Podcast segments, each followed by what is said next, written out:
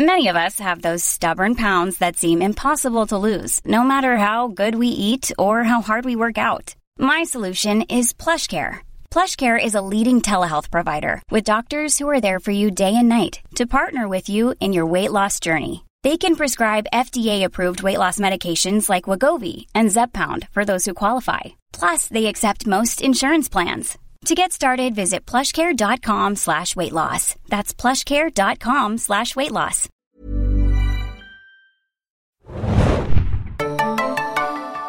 Ahoi, hoi, liebe Serienjunkies da draußen und willkommen zum Podcast. Äh, heute besprechen wir, ich, Adam und mein Gast, Hallo Tim. Äh, die Serie The Gifted, die kennt ihr vielleicht. Äh, das ist eine Mutantensäge, die in den USA bei Fox läuft und auch in Deutschland beim Fox Channel läuft. Und zwar ab dem 7. November immer mittwochs um 21 Uhr exklusiv auf dem Fox Channel.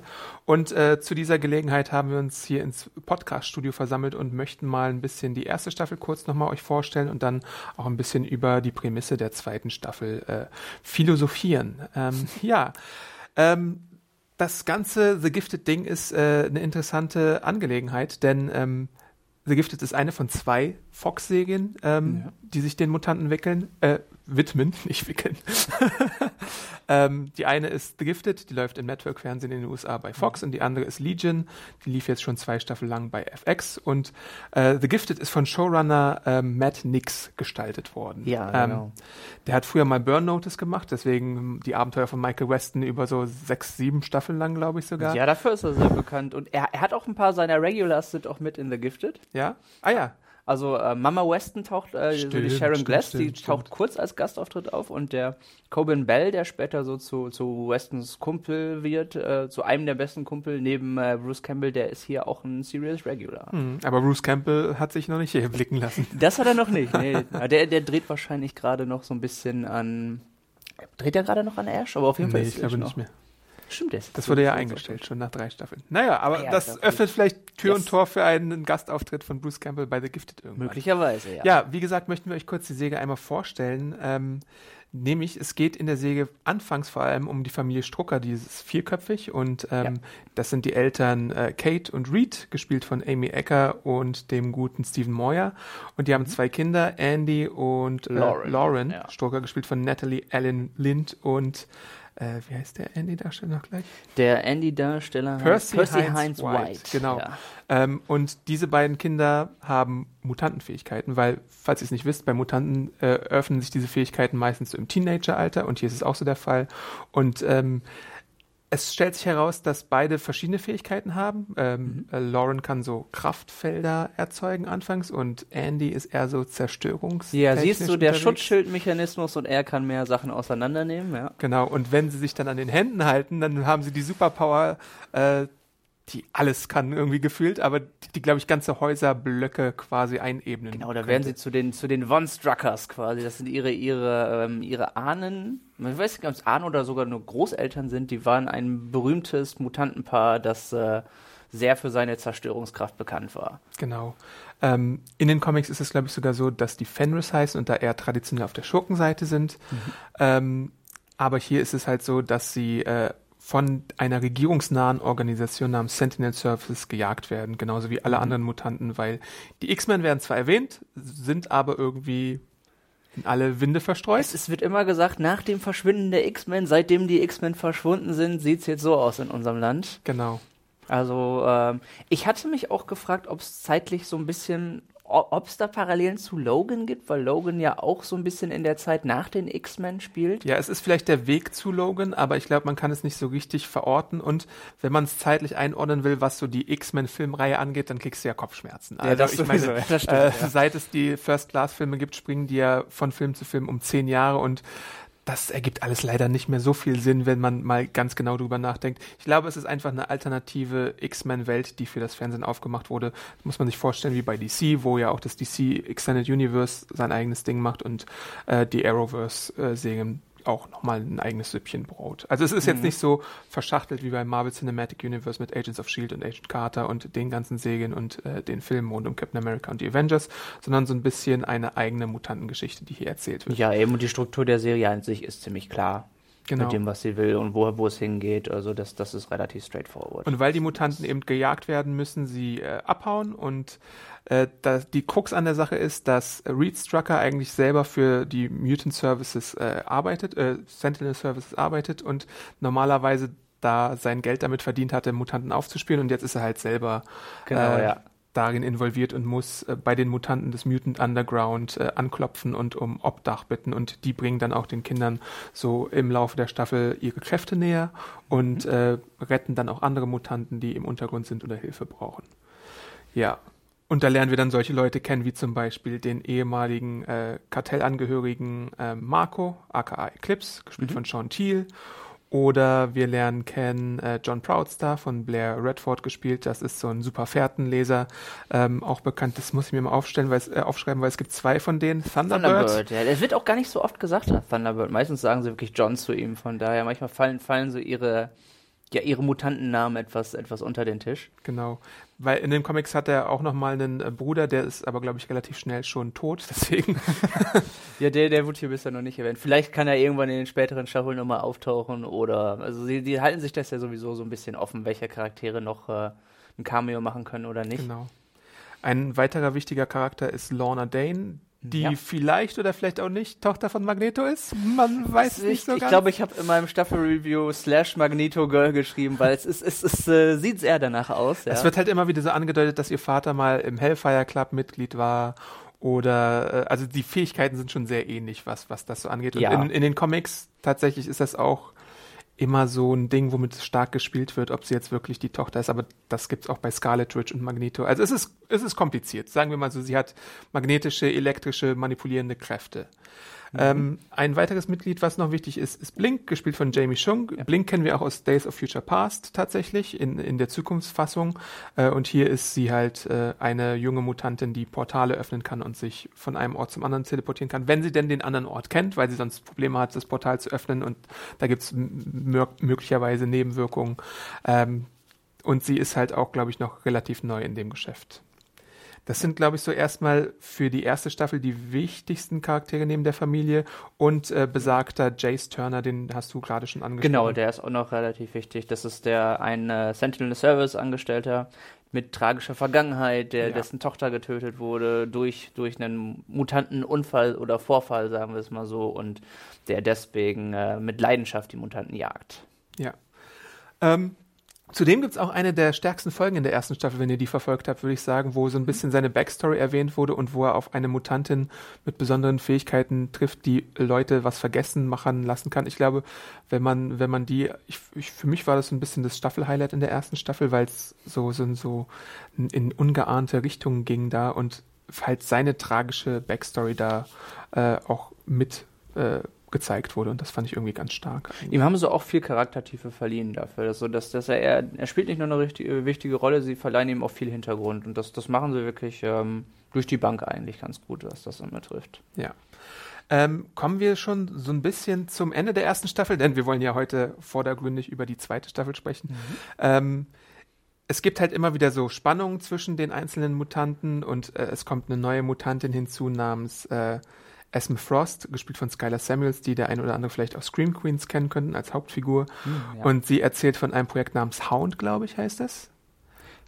Ja, ja, ich glaube, das, das und ähm, dort werden Mutanten, glaube ich, als Waffen missbraucht auch teilweise. Und ähm, ah ja, genau, die werden da umgewandelt zu, zu Killermaschinen. Genau, und äh, da stellt sich heraus, dass es noch mehrere von den Frosts gibt und äh, äh, ihre Schwestern werden dort befreit äh, am Ende der Staffel und dann rekrutiert äh, Esme einige andere Mutanten für ihre äh, eigentlichen Auftraggeber, nämlich den Hellfire Club. Und dann gibt es eine Aufspaltung zwischen den Mutant Underground Mutanten und dem Inner Circle des Hellfire Clubs äh, am Ende der Staffel, wo überraschenderweise dann auch Andy zum Beispiel die Lager wechselt, mhm. obwohl seine Familie das natürlich nicht möchte, aber sie ihn dann doch weggehen lassen. Und auch Lorna, die inzwischen genau, ja. schwanger ist von äh, Eclipse beziehungsweise Marco, äh, sich auch dazu entscheidet, zusammen mit den ähm, Frost-Dögelingen äh, die Lager zu wechseln. Und das ist dann jetzt so ein bisschen auch die Ausgangslage von der zweiten Staffel, die sich dann auch stark um die neue Anführerin des Hellfire Clubs, Reva Page, dreht, die gespielt wird von Grace Byers. Ähm, kannst du vielleicht zu der ein bisschen was erzählen, Tim? Ja, also man, man bekommt über sie, auch im, im gerade gen Anfang der zweiten Staffel, mehr so, so ein paar Mythen erzählt. Also es wird immer gesagt, sie, sie sei eine der stärksten Mutantinnen, die, die es gibt. Mhm. Und ähm, jeder, der mit, mit, mit ihr und dem Hellfire Club auf irgendeine Weise zu tun hat und nicht Mitglied ist, der stirbt. Und äh, so startet im Grunde auch erst gleich die äh, erste Folge der neuen Staffel. Und da wird, äh, da bekommen wir auch quasi einen ähm, Rückblick zu sehen, wie sie letzten Endes die Kontrolle vom Hellfire Club an sich gerissen ja. hat. Denn gegen die, sagen wir mal, etwas noch gemäßigteren an ihrem Tisch äh, hat sie sich dann durchgesetzt, weil sie ähm, der Meinung ist, dass die äh, Mutanten die neu, nicht nur die neue Evolutionsstufe der Menschheit sind, sondern mhm. auch ihr Recht als an, an dieser Spitze der Kette wahrnehmen sollten und dementsprechend die Menschen eher unterdrücken sollen und sich nicht nur von denen ja, ihr, ihr Leben diktieren lassen sollen. Genau. Der neue Status quo der zweiten Staffel erinnert so ein bisschen an ganz klassische X-Men-Muster zwischen Professor Xavier und Magneto. Der ja. eine hat an friedliche Koexistenz der Mutanten geglaubt, der andere wollte ähm, Malcolm X-mäßig, wie du es auch gerade schon ausgeführt hast, so ein bisschen eher, dass die Mutanten quasi die Krönung der Schöpfung sind, mhm. weil sie irgendwie die nächste Stufe der Evolution sind und deswegen gibt es diese große Aufspaltung und äh, die ähm, quasi Extremitisierung der Mutantenlager, aber das ist noch nicht alle, das sind noch nicht alle Lager, die hier irgendwie in der zweiten Staffel eine Rolle spielen, sondern mit der Zeit gibt es halt den Mutant Underground, äh, den Hellfire Club, dann gibt es auch noch eine Organisation, äh, die in der Kanalisation lebt von den Mutanten, die ja. so ein bisschen die Ausgestoßenen sind, die heißen die Morlocks, auch aus den Comics bekannt, äh, wobei es da jetzt, glaube ich, kein so prominentes Gesicht gibt. Äh, wie, wie bei jetzt den anderen äh, Organisationen. Mhm. Beziehungsweise natürlich gibt es einen Anführer, aber keinen aus dem Comic unbedingt äh, bekannten Anführer. Und dann gibt es noch eine vierte Gruppierung, nämlich die Purifiers. Ja, die menschlichen. Die genau. menschlichen Radikalen, könnte ja. man so also sagen. Also es gibt, ja. es gibt zwei radikale und zwei gemäßigtere Gruppen, die jetzt in der zweiten Bestimmt, Staffel ja. äh, die Handlung äh, bestimmen, auf jeden Fall. Ja, so viel erstmal zu der Grundlage der ganzen Sache, würde ich sagen. Mhm. Ähm, wie gefällt uns denn so The Gifted eigentlich als Serie? Also ich meine, was sind so die, die ähm, Qualitäten beziehungsweise die Besonderheiten? Was würdest du sagen? Was, was erwartet einen, wenn man The Gifted einschaltet? Also auf der positiven Seite würde ich auf jeden Fall sagen, dass der, ähm, der Cast sehr, sehr bunt ist und ja. das, was, was ich also nicht, nicht nur von, von den ähm, Schauspielern und Menschen an sich, die da, die sich da tummeln, äh, ausgeht, sondern vor allen Dingen auch von den Fähigkeiten der Mutanten, mhm. die sind, die sind wirklich sehr, man, man erlebt eigentlich immer wieder ein bisschen was Neues und ähm, es ist so, so durchgemischt, dass eigentlich, und die Fähigkeiten kommen, kommen so oft ähm, zum Einsatz und so unterschiedlich zum Einsatz, dass das ähm, eigentlich nie langweilig wird. Man, man, man, man bekommt da eigentlich immer was Neues geboten. Ja und wird dadurch auch immer wieder gut unterhalten, finde ich. Ich finde auch, die meisten Darsteller sind relativ fähig bei dem, was sie machen. Also ich meine, so eine mhm. Amy Ecker, die sehe ich seit äh, Angel eigentlich ganz gerne und ja, Person ja. of Interest und so. Steven Moyer, ja, True Blood äh, äh, hat er mitgespielt. Ich glaube, da hat er auch ein bisschen die Gemüter gespalten, aber so als Vaterfigur ist er äh, ganz okay. Jetzt äh, in der ersten Staffel wird angedeutet, dass ähm, oder wird schon offenbart, dass äh, sein Vater seine eigenen Mutantenkräfte unterdrückt hat, künstlich. Und jetzt äh, sehen wir auch in der ersten Episode schon, dass da was äh, am Brodeln ist bei ihm und das kommt dann immer mehr zum Vorschein und es kann er halt nicht kontrollieren. Und es ist, finde ich, auch relativ interessant, weil normalerweise, wie ich schon angedeutet habe, die Mutantenkräfte so im Teenageralter durchkommen. Und hier mhm. ist es mhm. halt so, dass er als gestandener Mann quasi jetzt damit konfrontiert wird, solche Kräfte, die er nicht kontrollieren kann, äh, äh, zu haben. Äh, wie du auch äh, erwähnt hast, ja, es gibt so die verschiedensten Sachen, so äh, das Zusammenspiel in der ersten Staffel von Eclipse und Polaris finde ich zum Beispiel sehr schön. Da gibt's eine Szene, an die ich mich ganz gerne erinnere, ähm, da küssen die sich und dann mhm. siehst du so im Hintergrund so eine Aurora Borealis quasi. Das, das war eine äh, wunderschöne Idee. Und auch jetzt in, im Staffelauftakt, wo es darum geht, dass ähm, Polaris auch in den Wehen liegt und ihr Kind bekommt, äh, sieht man da so ein bisschen, äh, was es eigentlich, was eigentlich passieren kann, wenn eine Mutantin mit solchen Fähigkeiten, die äh, mit ihrer puren Willenskraft ja. irgendwie Autos anziehen kann oder was weiß ich, Stahlträger zu sich ziehen kann, was, was passiert, wenn die in die, in die Wehen kommt. Das kann die Stadt schon mal ein bisschen in Mitleidenschaft ziehen, ja. ja also das sind, das sind schon äh, coole Ideen, die da manchmal präsentiert werden. Ja. Äh, genauso wie Obwohl, da, da bin ich mir noch, also hm, eigentlich mag ich's, eigentlich kenne ich es auch aus den Comics, aber deswegen möchte ich dich fragen, wie du die Darstellung der Frosts findest, wenn die so parallel sprechen. Findest du das äh, creepy? Findest du das passend oder wie findest du das? Ich mag das eigentlich, muss ich sagen, weil es ist, äh, es ist so ein bisschen so ein klassisches, dieses äh, klassische Drilling-Ding, mhm. aber an sich, ähm, das machen, das machen eigentlich nie gute Charaktere. Das wird, mhm. das wird, das, ich finde, das unterstreicht noch so ein bisschen, äh, dass das, äh, ihr Selbstbewusstsein und auch die Charakterzeichnung so ein bisschen. Also ist, ich, ich, mag die generell, weil ich auch den, den Reveal, den Twist ganz gut fand von ihnen, dass sie ihr eigenes, ihre eigene Agenda verfolgt haben und dass es auf einmal sind es drei und ich, ich, ich wusste das ja nicht wirklich. Mhm, ja. Von daher, weil ich nicht mit den Comics vertraut war, fand ich das schon einen ganz schönen Twist und ähm, letzten Endes äh, sind sie einfach ein interessanter Pol, weil sie sie jetzt auch dazu benutzen, dass zumindest eine von ihnen dann sich auch etwas abspaltet von den anderen beiden möglicherweise mhm. und erste Gewissensbisse zeigt. Und da kann man sehr viel spannende Sachen mitmachen, denke ich. Und ja. ähm, grundsätzlich mag ich die Force Sisters auch gerne. Ähm, ja, man muss dazu auch sagen, wir haben es bei The Gifted jetzt nicht mit den äh, wie soll man es nennen, mit den erste Klasse X-Men zu tun. Also ja. wir finden jetzt keinen Cyclops, Jean Grey, Iceman, Wolverine oder sowas hier. Ich weiß auch nicht, ob es unbedingt jetzt die zweite Liga der X-Men ist. Es, es, klingt so ein bisschen böse, äh, aber es ist vielleicht eher so, es sind Charaktere der, der äh, so so, hm, es klingt wirklich böse, aber es ist gar nicht so gemeint, so C-Klasse X-Men. Also äh, so die Frost und so sind zum Beispiel wirklich prominente Charaktere in gewissen ja. X-Men-Comics. Also bei Grant Morrisons New X-Men wurden sie zum Beispiel sehr, sehr prominent eingeführt und da hat man auch sehr effektiv dieses, dieses, äh, da sind es ja sogar fünf äh, äh, am Anfang, äh, da hat man so dieses, dieses äh, Multi, wie nennt man das denn? Äh, Wenn es mehr als fünf sind, weiß nicht, Synctolinge oder sowas.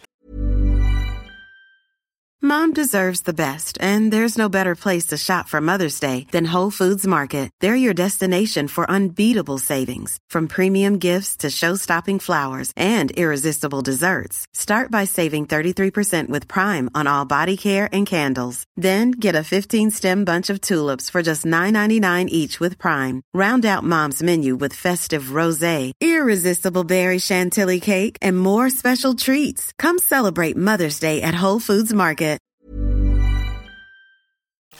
Uh, irgendwas mit Quadra wäre 4, was wäre 5? Quinn. Quinn, Quintlinge, Quintuplets ja. heißt Quintu es, glaube ich, tatsächlich auf Englisch. Ja, das äh, dass, dass, du da dann so Sprechblasen hast, die dann die einzelnen Wort, Worte und äh, Satzteile vervollständigen und so.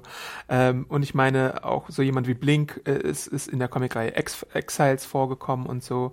Äh, aber tatsächlich äh, befreit es, glaube ich, auch ein bisschen, dass man jetzt nicht unbedingt Cyclops und Jean Grey und Iceman und so äh, als Hauptcharaktere hat, indem man mehr mit denen anstellen kann. Also, ja. weißt du, es ist, es ist jetzt irgendwie kein Hindernis, dass es diese Charaktere sind, sondern man kann damit quasi äh, seine eigene Geschichte machen. Es ist jetzt natürlich auch ein bisschen ähm, man erwartet halt immer, wenn so gewisse Anspielungen gemacht werden, wie rund um Polaris ja. äh, Eltern oder ihren Vater, dass man das dann irgendwann sieht. Aber damit hat ja, spielt ja auch zum Beispiel Legion. Also da gibt's ja auch den Charakter David Heller, dessen äh, Vater in den Comics äh, Charles Xavier ist. Also fast nochmal hier so eine Parallele. Prominent genug, ja. Äh, aber ich, ich finde eigentlich, dass man die Charaktere, die zur Verfügung stehen, ziemlich gut nutzt und interessant gestaltet und die meisten von ihnen sind auch wirklich sympathisch. Also wie gesagt. Ja, sie haben dadurch, dass sie eben die kleineren X-Men sind, haben sie eher, haben sie auch noch mehr Raum, sich zu entfalten letzten ja. Endes.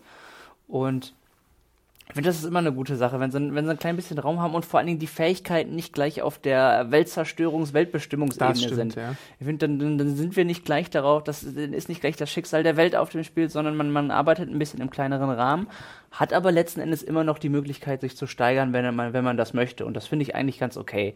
Und eben auch ein paar alltägliche. Es gibt, das ist ja daraus, das wird ja auch immer mal wieder betont. Es gibt so viele Mutanten, dann kann es ja nicht nur welche geben, die mit einem Schnipsen des Fingers eine, eine Stadt zerlegen ja. können. Und das ist auch schön, mal ein bisschen den deren ja, Struggle und deren Probleme ähm, näher beleuchtet zu äh, bekommen, mit denen sie sich halt nicht immer eben aus, aus den schlimmsten Situationen ohne Probleme befreien können und in, was was mit ihm macht, gejagt zu werden, dem psychologischen Druck, der sich so ein bisschen durch diese Isolierung dann, dann aufbaut. Und das ist finde ich, eine, eine, Ansicht, die man jetzt aus den Filmen nicht ganz so kennt und das finde ich dann auf, auf gewisse Art erfrischend ist dadurch. Das ist ein gutes Stichwort für mich, weil ich finde, ähm, in den ersten beiden Filmen kommt so dieses, dieser klassische Konflikt noch ein bisschen stärker heraus. Mutanten sind missverstanden, Mutanten werden irgendwie von der Gesellschaft geächtet. Da gab es ja, vor allem im ersten Teil gab es ja auch diese Senatorengeschichte, die so in den 90er Jahren bei den X-Men Comics ganz groß war. Mhm. Und hier kann man sich jetzt, weil die X-Men-Filme sich auch in der Richtung entwickeln, wo jetzt zum Beispiel Apocalypse und Phoenix äh, so als Welt weltenzerstörerische Kräfte eingeführt werden. Hier kann man sich wieder auf wirklich diese Kernkonflikte beziehen zwischen den verschiedenen Ideologien. Ich glaube, mhm, ja. ideologische Konflikte sind bei The Gifted auch ganz groß. Also so von wegen Toleranz und Akzeptanz und warum werden die Mutanten überhaupt verfolgt, ist natürlich auch so eine Frage. Jetzt in der zweiten Staffel kommen durch, äh, kommen durch die Morlocks und die Purifiers nochmal so andere äh, Konflikte hinzu. Vor allem auch die Frage, Gut, äh, bei, bei Blink gibt's jetzt äh, in den Reihen des Mutant Undergrounds eine Figur, die hat äh, so ähm, Narben oder Bemalung im Gesicht und das überschminkt sie zum Beispiel auch in der Auftaktfolge, aber die sehen in Anführungszeichen relativ normal aus. Aber ja. wenn wir jetzt zu den Morlocks in den Untergrund gehen zum Beispiel, dann sehen wir dort auch Mutanten, die haben wirklich körperliche Veränderungen, mit denen sie halt nicht normal äh, in den Alltag einführen, äh, beziehungsweise leben könnten. Und das mhm. finde ich dann auch interessant, wie unter den Mutanten dann noch so verschiedene Gruppierungen da sind und die Purifiers wirklich so als rechte Menschenfeinde, die sich für irgendwie Reinheit der Rasse irgendwie einsetzen, was auch immer in den Comics äh, ziemlich krass war. Ähm, das, das finde ich jetzt eigentlich. Das war auch immer Richtung. wieder ein aktuelles Thema. Es, es, ja. gibt, es wird immer, es gibt immer auf der Welt radikale Gruppierungen und die werden dadurch durch diese dann äh, auch im, äh, in dem X-Men-Universum begiftet repräsentiert. Und die sind natürlich auch immer ein sehr, sehr guter Konfliktherd, weil sie immer spalten werden. Und äh, gerade das, das, wenn unsere Charaktere dann damit konfrontiert werden, ist immer die Frage, wie, wie gehen sie damit um? Ja.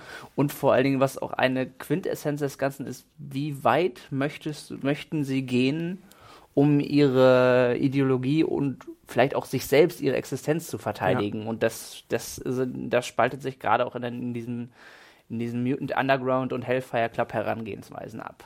Ja.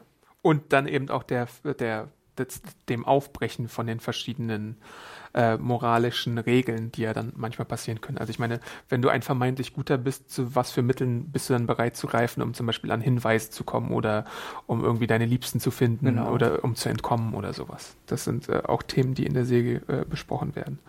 Ja, ähm, findest du denn, man kann, wir haben ja ein paar Screener schon gehabt, äh, man kann einen Unterschied zwischen der ersten und der zweiten Staffel äh, ausmachen, so erzählerisch und überhaupt so gestalterisch? Ja, wo, wo ähm, in der ersten Staffel ist es, ist es ja hauptsächlich so gewesen, dass viel darauf betont wird, dass viel Augenmerk auf die Struckers gelegt wurde und vor allem die, die, deren Flucht und deren die, daran, dass sie sich an dieses neue Leben gewöhnen ja. müssen. Und es ist eigentlich von, von, Woche zu Woche war viel Flucht drin. Ja, das stimmt auf jeden Fall. Äh, es hat sich teilweise auch äh, sehr ein bisschen wiederholt, weil sich die Charaktere immer ähnliche Konflikte haben. Ja. Nein, wir dürfen nicht so weit gehen. Ja, wir müssen abhauen. Und dann sagten die eine, nein, wir wollen den Konflikt weiter haben. Wir stellen uns jetzt entgegen. Und äh, die zweite Staffel, die, die, da, da sind die Lager wesentlich geformter. Mhm. Und ähm, die Charaktere werden mehr mit den gefestigten, mittlerweile aufgebauten und gefestigten Ansichten ihrer Gegenüber oder ihrer ehemaligen Freunde konfrontiert mhm. und müssen sich viel für sich selbst überlegen, was sie jetzt nun daraus machen. Ja. Und es ist, es ist mehr wirklich ähm, der Konflikt zwischen zwei Lagern im Vergleich zu, zu ähm, Jagd und Flucht. Das sind so die, die, die Themenunterschiede, würde ich sagen, in erster Linie. Ja, und in, in, in Abgrenzung zu anderen Superhelden-Serien ist es jetzt nicht so wie im Arrowverse zum Beispiel oder bei den Marvel Netflix-Serien, wo es immer so einen festen ein Big Bad gibt. Also in der ersten Staffel gibt es mhm. natürlich auch den äh, Dr. Roderick Campbell, der da eine große Rolle spielt, gespielt von Garrett Dillahunt, ähm, der zu ja. einer Organisation gehört, aber er ist jetzt nicht so, dass er irgendwie alles überstrahlt, sondern tatsächlich haben wir eher so, wie ich schon erwähnt habe, die verschiedenen Gruppen, die dann so mit ihren Ideologien, glaube ich, im Fokus stehen. Die immer mal wieder zu bösen Methoden greifen, aber dann auch ab und zu wieder abgedämpft werden. Und umgekehrt geht es in der Richtung auch, die Guten greifen immer mal wieder zu etwas fragwürdigeren Methoden, auch wenn ihre Ausrichtung eigentlich in die andere Ecke geht. Und ähm, ja, das, das ist, das ist ein, eine der, der, der ähm, essentiellen Konfliktpunkte für, für alle Charaktere und für alle Lager letzten Endes. Und ich finde die Serie auch ähm, positiv gesehen sehr bodenständig. Also es ja. ist nicht so, dass wir wie bei Gotham irgendwie so ganz verrückte Abziehbilder von den Schurken haben, die dann irgendwie manisch lachen und irgendwie was machen, sondern es ist tatsächlich eine relativ realistische Welt, in der es mhm. tatsächlich Superkräfte gibt, beziehungsweise Mutantenkräfte, mit denen man halt bestimmte Sachen anrichten kann. Aber es ist jetzt nicht so, dass äh, also ich glaube, gibt es Kostüme so richtig? Eigentlich nicht, ne? Die Kaum. haben eher so, also die Morlocks sind halt in, in gewisser Weise gekleidet. also Beispiel. hauptsächlich wirklich Make-up und Special Effects, ja. würde ich sagen. Ähm, Gerade weil, weil ähm, unsere, die, die meisten Charaktere als normale Menschen, optisch als normale Menschen durchgehen würden. Also wir, wir sehen keine X-Men-Uniformen, wie es in, in manchen X-Men-Filmen zum Beispiel der Fall ist. Die müssen ja tatsächlich auch, wie du richtig sagst, äh, teilweise äh, untertauchen können, fliehen können, nicht auffallen können. Und deswegen wäre das halt auch ein bisschen fatal, wenn sie sich so in Kostüme schmeißen. Ja, und sie betonen ja auch, dass diese, diese X-Men-Superhelden-Zeit und Kostümzeit ja anscheinend auch schon vorbei ist, dadurch, ja. dass es die X-Men äh, verstreut sind.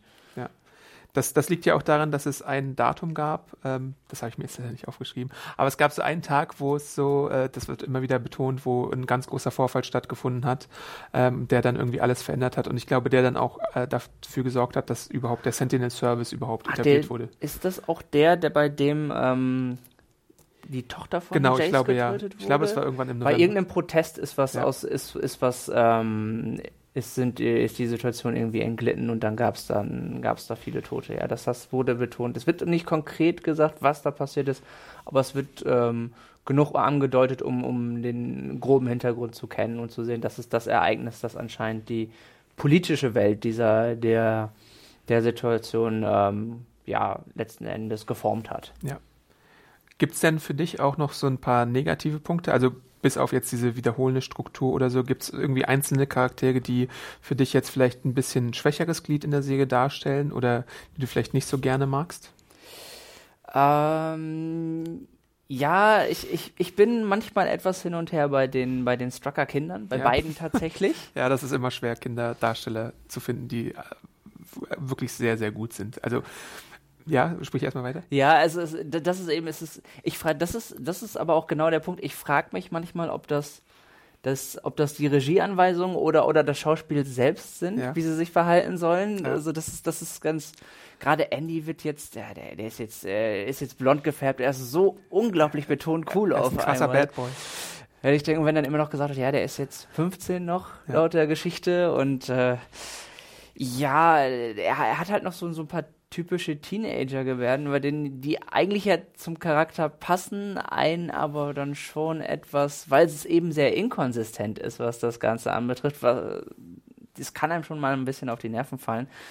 Und manchmal habe ich auch bei genauso bei den Eltern, dass äh, manchmal sie, sie überbetonen, dass wie, wie wichtig, nicht nur wie wichtig ihre Kinder sind, aber sie vernachlässigen einfach mal schön, schön das eine Kind für das andere. Ja. Und dann ich sage, Mensch, ja, also der eine ist zwar nicht da, aber ihr seht nicht, wie eure Tochter da langsam emotional so ein bisschen mitgenommen ist von dem Ganzen. Äh, das haben sie, das erwähnen sie, sie kriegen das zwar so ein bisschen mit, aber das ist ja gar nicht richtig. Aber Andy ist nicht da. Und oh, ja, ich, die Struckers sind manchmal eine etwas schwierigere Geschichte. Die meisten, mit den meisten Mutanten komme ich eigentlich ganz gut klar. Mhm muss ich sagen. Und teilweise finde ich, ähm, Eclipse ist zum Beispiel sehr gut gezeichnet, mag ja. ich. Bei, bei Lorna weiß ich es noch nicht immer. Ja.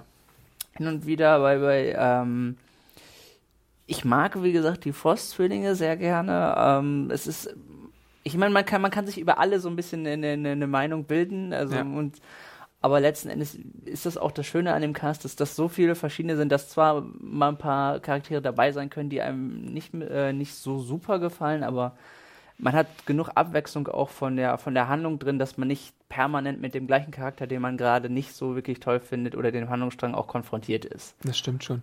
Ähm, ich finde auch das Paar Eclipse Polaris, so wenn es ein Paar ist, eigentlich ganz gut, wobei ich bei Polaris auch manchmal so ein paar äh, äh, Probleme habe, was so ihr Schauspiel angeht, aber ich weiß jetzt nicht so richtig, ob das an der Darstellerin liegt oder auch am Drehbuch. Ähm, aber so diese ganze, dieser Romeo und Julia-Vibe, der da immer wieder aufgebaut wird und, und diese, diese wirklich, wie ich schon erwähnt habe, diese schönen Momente wie diese Aurora Borealis-Kiss und diese ähm, Geburt und so und dann gibt's halt manchmal so ein paar, weiß ich nicht, da muss sie zu hysterisch sein, die gute Lorna. Äh, manchmal habe ich so den Eindruck, dass das äh, macht mir manchmal Sie schmollt auch manchmal so halb dann, ja. dass, dass, du sagst, nein, nee, ich, ich, sie, soll, sie soll sehr stur sein, aber das, das kommt mal, ich finde, manchmal kommt das eher schmollig rüber und dann denke ich, naja. Ja. Aber wie du richtig erwähnst, gibt es genug Abwechslung und äh, Figuren, die Schon, da eingeführt ja. werden, die das irgendwie wettmachen wieder. Also das ist das ist auf jeden Fall ganz cool und kurzweilig meistens auch. Ja, das ist, glaube ich, ein gutes Stichwort für die Serie. Sie, während sie ja immer mal wieder auch so diese tiefen menschlichen und äh, gerade Rassenkonflikte anspricht, ist sie immer noch sehr leicht verdaulich unterm ja. Strich. Es überfordert, es überfordert dich jetzt nicht so gedanklich oder psychedelisch wie ein Legion, was halt da ja. noch so eine Mindfuck-Klasse oder drei drüber ist, äh, sondern es ist, es ist wirklich so ein bisschen kurzweiliger, bodenständiger, äh, familienfokussierter, ähm, ja, würde ich sagen. Ja, man kann es so wirklich so in, in Richtung Popcorn-Entertainment noch durchaus anbieten, ohne dass es komplett oberflächlich ist, was ja auch eine schöne Sache ist. Und ohne dass es so in so eine CW-Falle tappt, wo äh, zum Beispiel Liebesgeschichten zu sehr fokussiert werden, die dann irgendwie ja. so dramatisch der, der Dramatik willen sind, sondern ähm, zum Beispiel gibt es ja auch in der zweiten Staffel jetzt langsam aber sicher so äh, die Paarung Blink und äh, John Proudster beziehungsweise Thunderbird und die mhm. Beziehung ist eigentlich jetzt nicht so auf Drama gebügelt, obwohl es da natürlich auch, die haben auch ihre Konflikte und ihre Differenzen manchmal, aber es ist jetzt nicht so von wegen, äh, wir, wir streiten uns jetzt, weil es irgendwie die Folge gerade verlangt. Bisher hat ich so den Eindruck zumindest. Kann natürlich sich auch noch ändern in der zweiten Staffel, aber äh, es ist, es ist äh, äh, ganz cool. Ich meine, das gehört an sich auch dazu. Deswegen muss man mal gucken, wie es inszeniert ist. Ja. Letzten Endes muss man mal schauen. Bis, bisher komme ich damit aber auch ganz gut klar, muss ich sagen. Jo. Also unser Fazit äh, für die erste Staffel und jetzt für den Beginn der zweiten Staffel kann man sich angucken, glaube ich. Ja. Äh, das läuft, wie gesagt, immer mittwochs um 21 Uhr exklusiv bei Fox auf Deutsch oder auf Englisch, wie ihr es möchtet, die zweite Staffel. Mhm. Ähm, und ähm, ja, schaut doch mal rein, lasst uns eure Meinung zu The Gifted äh, gerne in den Kommentaren oder schreibt sie an podcast.segenjunkies.de. Welche Figuren mögt ihr am meisten? Mit welchen habt ihr Probleme? Was wünscht ihr euch jetzt? Seid ihr selber X-Men-Comic-Fans? Äh, wünscht ihr euch vielleicht noch ein paar mehr äh, A-List X-Men, so vielleicht auch bei den Morlocks irgendwie so, äh, ich glaube, es gab ja auch mal die Figur Marrow, die manchen vielleicht aus Marvel vs. Capcom 2 auch ein Begriff ist, die, ja. glaube ich, auch so ein bisschen in dieser ganzen Morlock-Bande mit dabei war später mal. Äh, oder vielleicht so ein na, obwohl ich glaube, Gambit wäre fast, also Gambit hatte auch mal was mit den Morlocks zu tun, genauso mhm. wie Storm, aber ich glaube, die sind fast so ein bisschen zu sehr aufs, aufs Filmuniversum äh, reserviert. Aber schreibt uns gerne mal, wenn ihr denn X-Men-Fans seid, was ihr denn von, von den aktuellen äh, Fox-Serien haltet zu den Mutanten. Äh. Oder auch als Nicht-X-Men-Fan, wie ihr in diese Serie reingekommen seid. Genau. Ob das euch gut für euch funktioniert hat oder nicht. Funktioniert für, funktionieren für euch die Forstdrillinge oder ja. findet ihr es ein bisschen unheimlich, wenn die sprechen? Äh, genau, schreibt es uns gerne, hinterlasst uns äh, in den Kommentaren. Ansonsten äh, könnt ihr uns natürlich auch äh, über Social Media folgen. Dich, Tim, zum Beispiel. Bei Twitter unter @quacklesays. Genau, mich findet ihr unter awesomearnt bei Twitter und auch Instagram, wenn ihr wollt. Äh, ihr könnt natürlich ganz viele andere Podcasts von Serienjunkies auch hören bei uns. Ähm, beispielsweise auch Tim und Mario, die sich äh, regelmäßig über Anime unterhalten. Äh, den Walking Dead Podcast, der zum Staffelfinale, äh, zum Mid-Season-Finale nochmal zurückkehrt und den Auftakt könnt ihr euch gerne auch nochmal anschauen. Äh, zum Mid-Season-Finale werden wir natürlich sehr viel zu reden haben. Dann im Januar sind wir auch in Köln beim Podcast-Festival. Da verlinken wir euch auch nochmal die Infos im Artikel zu. Und ansonsten schaut doch mal gerne bei Segen Junkies rein, abonniert unseren YouTube-Channel und äh, fleißig Daumen hinterlassen und überhaupt Bewertungen und so weiter und so fort. Und wir hören uns bestimmt auch bald wieder hier im Podcast und äh, wir freuen uns, dass ihr uns eure Aufmerksamkeit geschenkt haben, habt und hören uns bald wieder. Bis dann. Danke, macht's gut. Ciao.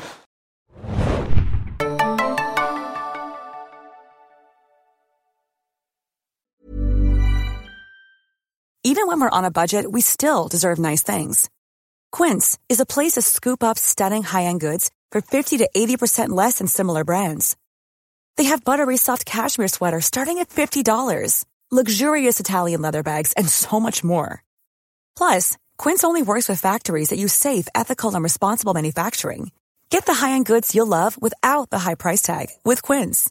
Go to quince.com slash style for free shipping and 365-day returns.